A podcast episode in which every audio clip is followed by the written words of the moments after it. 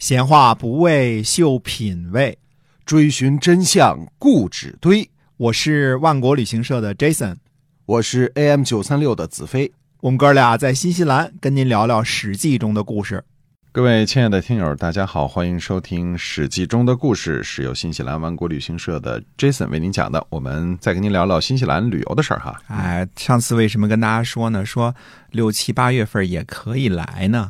呃，机票那么贵啊，但是呃，又加上新西兰冬天比较冷，对为什么说可以来呢？在奥克兰呢，实际上没有太多冬天的感觉嗯，啊，因为奥克兰呢这个地界儿呢，它是冬天不结冰的，连对霜都没有。啊就其实感觉在国内的话，就是一个秋天的感觉，是吧？哎，对啊，那么基本上呢，到零上五六度，那已经算是很冷了，很冷了嗯哎，大家就认为是很冷了啊，就是秋冬 天了。啊，就是冬天了，大家都得生火啊，嗯点火炉或者是，呃，电暖气了，对对吧？但是呢，呃，您说我就那个时候有时间，嗯那也可以来。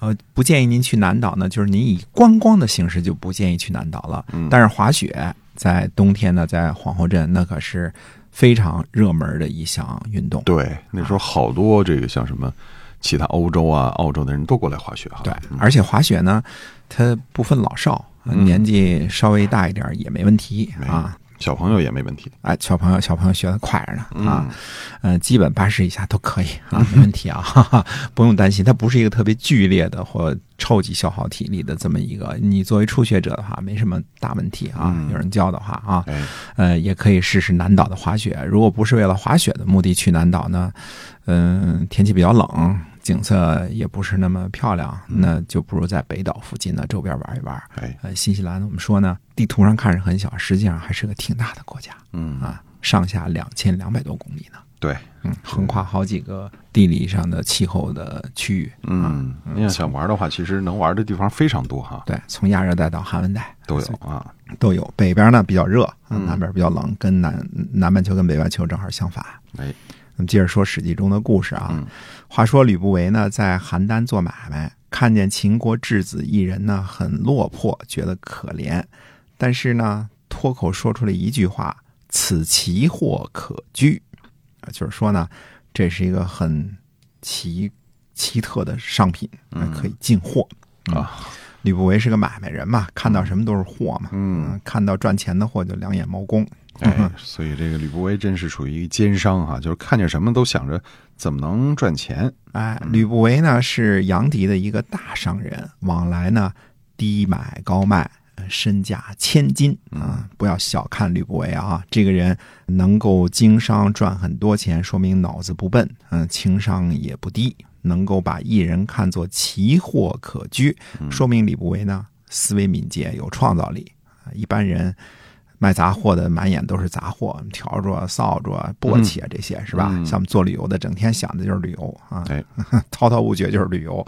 吕不韦呢，看见秦国质子落魄，却冒出了“奇货可居”这么一句话，说明吕不韦这脑子很活泛。嗯，嗯，吕不韦通晓政治经济学的第一人啊，呃认识到钱权交易本质的老祖宗。哎，对了，所以吕不韦准备购进这个奇货嘛。当然，啊吕不韦先生的执行力也是一等一的，他马上就去见异人，并且直截了当的说呢：“吾能大子之门啊，就是说我能让你光宗耀祖，广大门楣。啊，让你这个一步登天”啊。哎，那么当时异人听完之后有什么反应啊？异人笑着说：“您先光大您自己的门楣吧。”嗯嗯，因为异人再落魄，那也是秦国的公孙啊，绝对的贵族。对啊吕对不韦呢，就是个商人而已，是个布衣。嗯这种商人在秦国商鞅变法之后根本没有地位，那是人下之人嗯啊！因为秦国鼓励的是好好种庄稼的庄稼人和拼命杀敌的战士，哎对，在秦国商人的地位极低，属于濒危物种，对吧？上次我们说过，酒店也不让开，对，是吧？嗯别人都看不起他啊 啊，看不对起呀做买卖 的。哎嗯，艺人呢，呃，表面上在笑，估计心里也在嗯笑。你小子也就是出生在东方，运气好，在秦国没你小子饭吃，可能都 是吧？没错啊，嗯，不过赚了俩钱儿的买卖人，跟我这儿吹什么牛啊？嗯但是艺人听到吕不韦的下一句，估计笑不出来了。好，吕不韦说了些什么呀？吕不韦说：“您不知道啊，我的门楣光大要依靠您的门楣光大才能实现。”艺人呢，似乎领略到了这个商人的眼光独到，所以就叫着吕不韦呢深谈，嗯，呃，政治经济就这样结合在一起了。好，那他们这次谈话，吕不韦又说什么了？吕不韦说啊，秦王已经老了，安国君被立为太子。我听说安国君宠幸华阳夫人，而华阳夫人又没生儿子，能够决定嗣子的人只能是华阳夫人。您现在兄弟二十几个，您年纪居中，又不得宠幸，长时间在诸侯这儿做人质，就算秦王薨，安国君立为秦王，您是否要面临和长子以及其他公子争立太子的局面啊？呃，一人说：“是啊，嗯，但是怎么办呢？哎，看来这吕不韦他见多识广，对于诸侯的这个事儿呢，也是多有所闻哈，所以他能考虑到国家大事，特别是别的国家的大事儿。这个这商人确实看来不简单哈。是，嗯，呃，这种此其或可居，能够脱口而出，绝对不是一个偶然间这么一闪念而已了。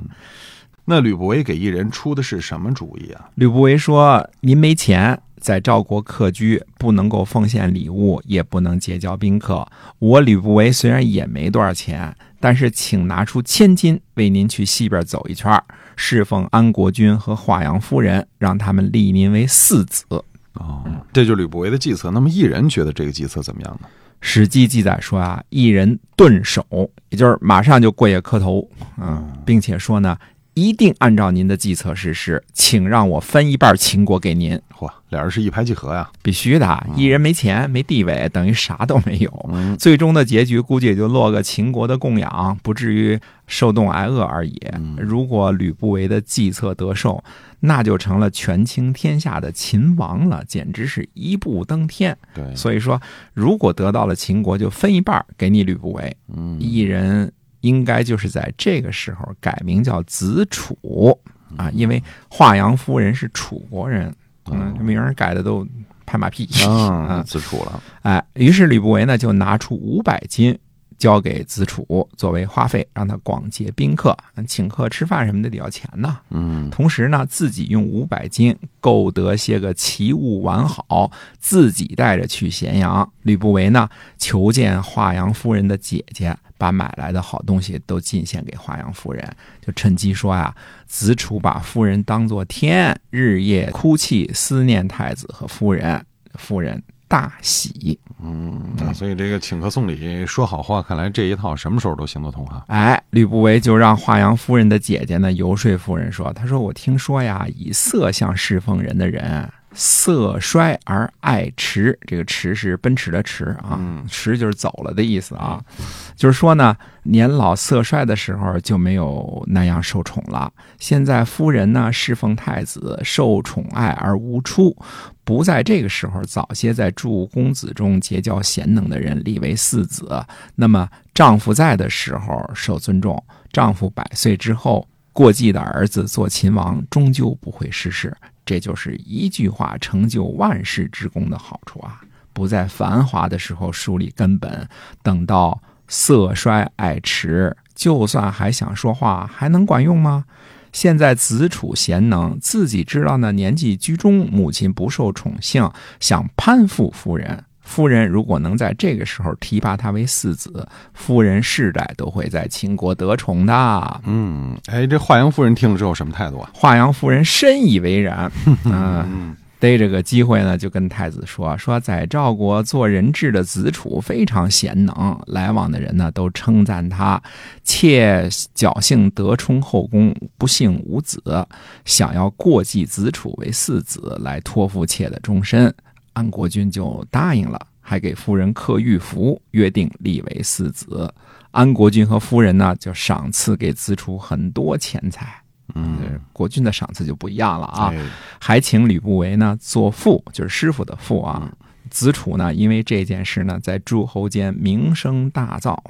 哎，那么这子楚可以说是借着这个一步登天，顺便连秦始皇也沾光了。那么。我们经常听说这个秦始皇实际上是吕不韦的私生子，有这么回事吗？哎，这事儿我们下期节目跟大家接着说。啊，这个千古的传说啊，到底是不是真的？希望大家能够关注我们的节目《史记中的故事》，是由新西兰万国旅行社的 Jason 为您讲的。我们下期节目再会。再会。